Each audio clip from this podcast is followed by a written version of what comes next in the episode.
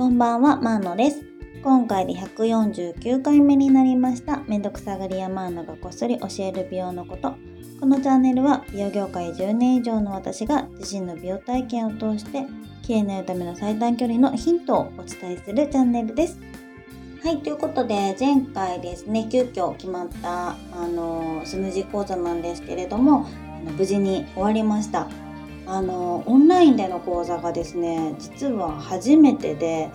あのメインなんていうの対面でできなくなってから全然やってなかったんですよね。で最後にやったのがチャイ講座とスパイス講座でそこからはもう本当あの個人で教えたりとかはあったんですけれどもこう大勢の方の前で話すってこともなくであの本来であればね試飲してもらったりとかこう味見をしてもらうっていうことが前提でのあのスムージー講座なんですけれどもそれがないのであのどうやってどこを伝えていくかっていうところをですねちょっと工夫して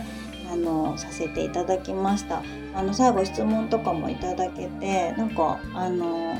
比較的手応えはあったんじゃないかなっていうような講座でした。で今回あの時間が合わないとかあとまちょっと予定がっていうことでですねあの、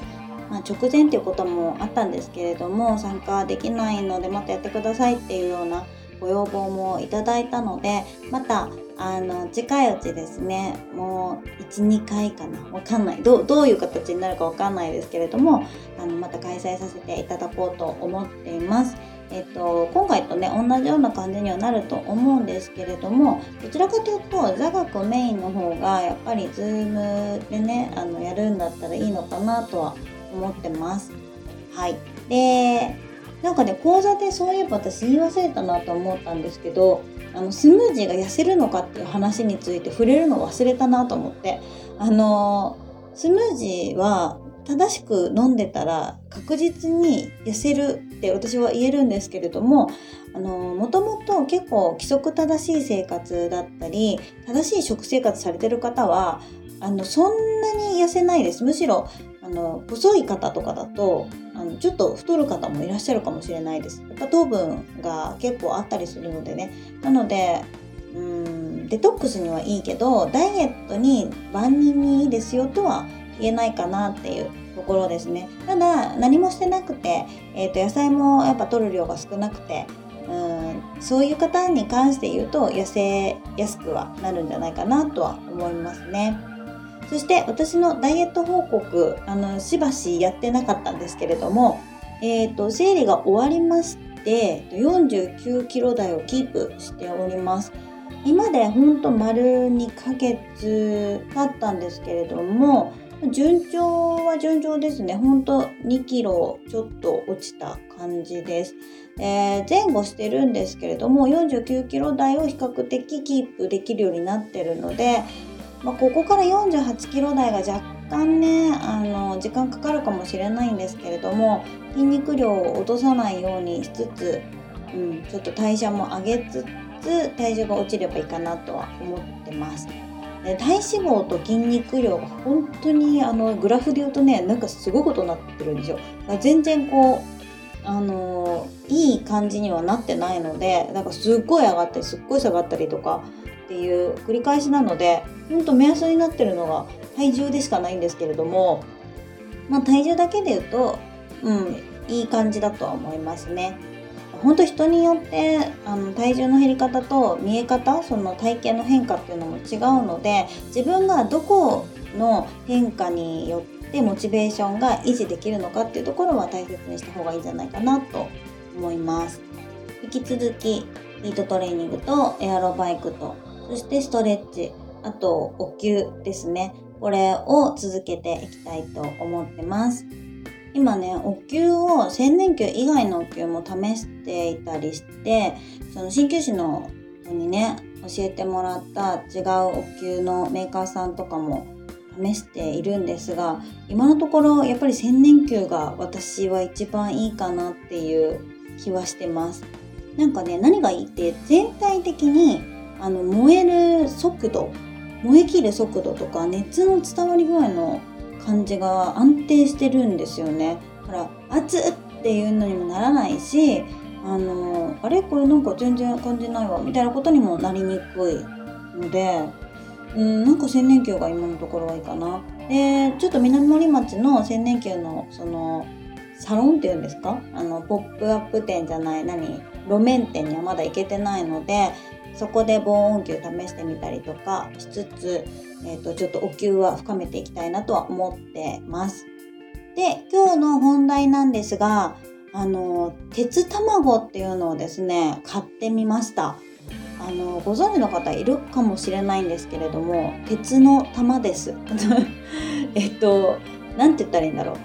鉄瓶でお湯を沸かしたりとか味噌汁とか作ると鉄分が取れるとかって聞いたことある方いると思うんですけれどもいやほんとまさに鉄分補給のために買ってみたんですね。これってナンプ鉄器のもので私はドラえもんのを買ったんですけれどもこれあのそれをね、ま、沸かすことによって出てくる鉄分っていうのが体に吸収されやすい二価鉄っていうものらしいんですね。でね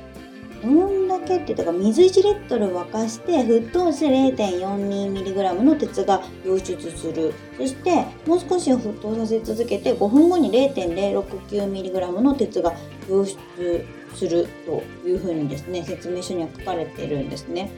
あの私すっごいお茶飲んだりとかその水分取ること多いんですけれどもそれで鉄分取れたらめっちゃいいなと思ってただ鉄瓶を本当は買いたかったんですけど鉄瓶はちょっと何？手入れが難しそうだったっていうのと意外とあの量を沸かせなかったりするんですよね。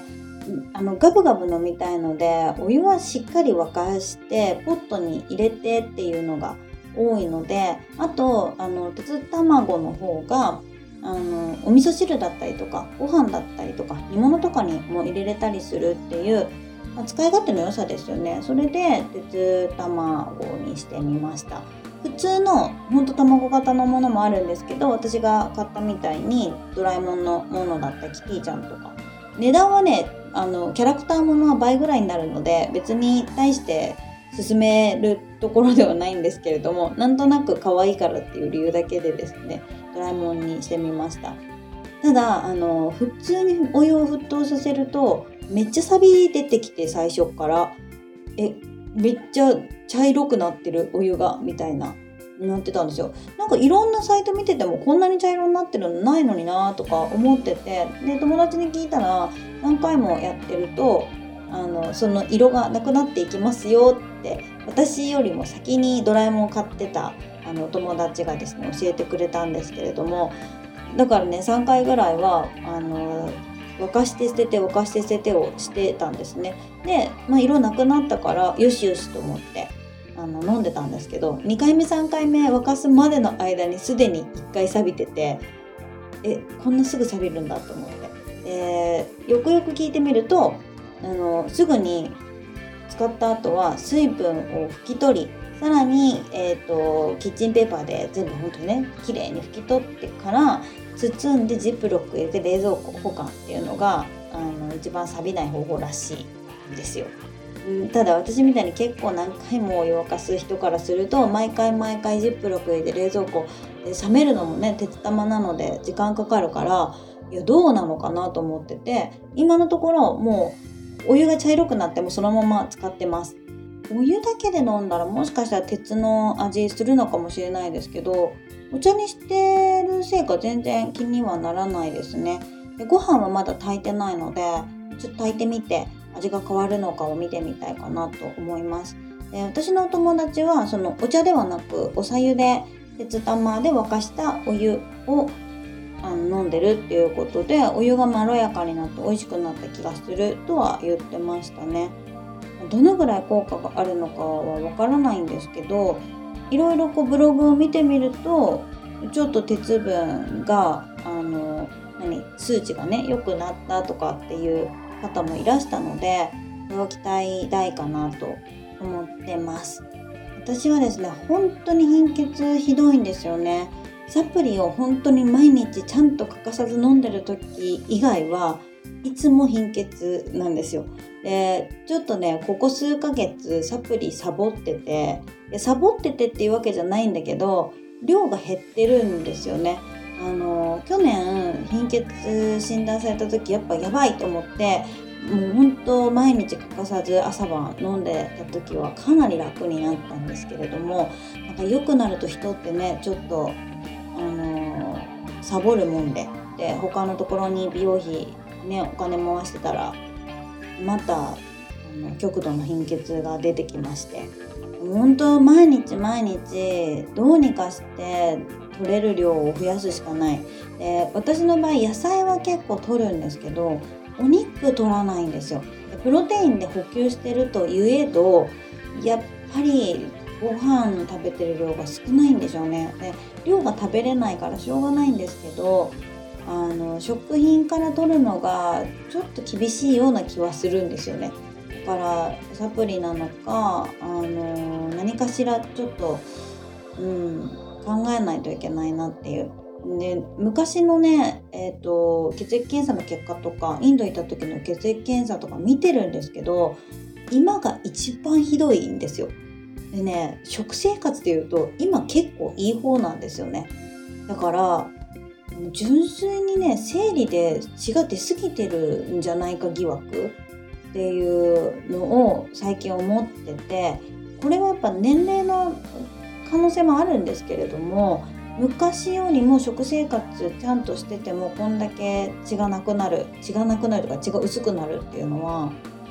もうちょっとねあの原因をもう少し細かく見た方がいいのかなっていうところでこの前健康診断行ったっていうのもあったので貧血外来にですね ちょっと行ってきたいと思います。女性の方は本当貧血の方多いと思うんですけれども放っておくとその肝機能とかもねあの良くなくなったりとか肝機能低下って亜鉛のね不足でなったりとかもするのでその女性器系の問題以外でもかなりあの他の病気の原因になったりとかもするのであんまり甘く見ない方がいいんですよね。で慣れちゃうとそのめまいとか立ちくらみすらもしなくなるのでそこがまた怖いところなんですよね。私の場合もう一つあの貧血で怖いところが氷食症が出てるんですよ氷めっちゃ食べるんですよねで昔から結構食べる方ではあったんですけどここ数年2年ぐらいがちょっとひどいんです。特に夏なんですけどこの前ねあのたまたまお会いした人が私もすごい氷食症だったんですよっていう話になってその方が結局やっぱ貧血で鉄分の欠乏症で、えーと、氷食症って出るって言われててそれ以外ももちろん理由はあるんですけど一番多い理由が鉄分欠乏症なんですよね。でそれでその方はあのね生理とかでの血がいっぱい出てたとかじゃなくってずっと出血してたらしいですちょっとずつちょっとずつだからそれによって、えーと血がまあ言ったらなくなっていくだから鉄分がどんどん失われていってるからえーと、貧血になってたしその氷食症が出てたってことが分かってあのそれを改善したら氷食症がなくなったっていうお話を聞いたんですよ。でね私氷食症はもうなんか病気かもしれないけどなんかカロリーもないし冷たいからそんないっぱい食べたらダメだけど氷を食べること自体にすごく悪いと思ってなかったんですけどその時に結構真剣に本当にちゃんと調べた方がいいですって言われてちょっと怖くなったんですよね。で健康診断行ってその子宮系とかあと血液検査も含めて全部やったんですけど特に他異常がなくってあの異常あったのはやっぱ貧血っていうとこだけだったんですよね。だからやっぱりちょっと原因を解明した方がいいんじゃないかなっていう、えーと、今までにないぐらいのあの危機感を持ってですね貧血改善に取り組んでいこうかと思ってるところです。今回その血液検査の結果出る前にですね鉄卵は買ってたんですけれども今日ちょうど結果見て本当鉄分というかヘモグロビン量にしろ、ま、全ての血液の何ですか数値が悪かったので数値が悪いって言ったら、まあ、まあ貧血に携わる数値が全部悪かったのでここからちょっと数ヶ月間ですね貧血の治療をしていきたいと思いますのでそのあたりもレポートしていきます。女性は本当多いと思います。一度は誰しもが貧血って言われたことがあるんじゃないかなって思うので解決した方法がこんなのあったよとか私も悩んでますとかあの試してることも含めてですね教えていただければ DM だったりレターだったりコメントだったりいただけると嬉しいです。はい。ということで今日も最後まで聞いていただいてありがとうございました。このチャンネルがいいのと思っていただけた方は、いいねとチャンネルのフォローお願いします。それではまたお会いしましょう。マーノでした。バイバーイ。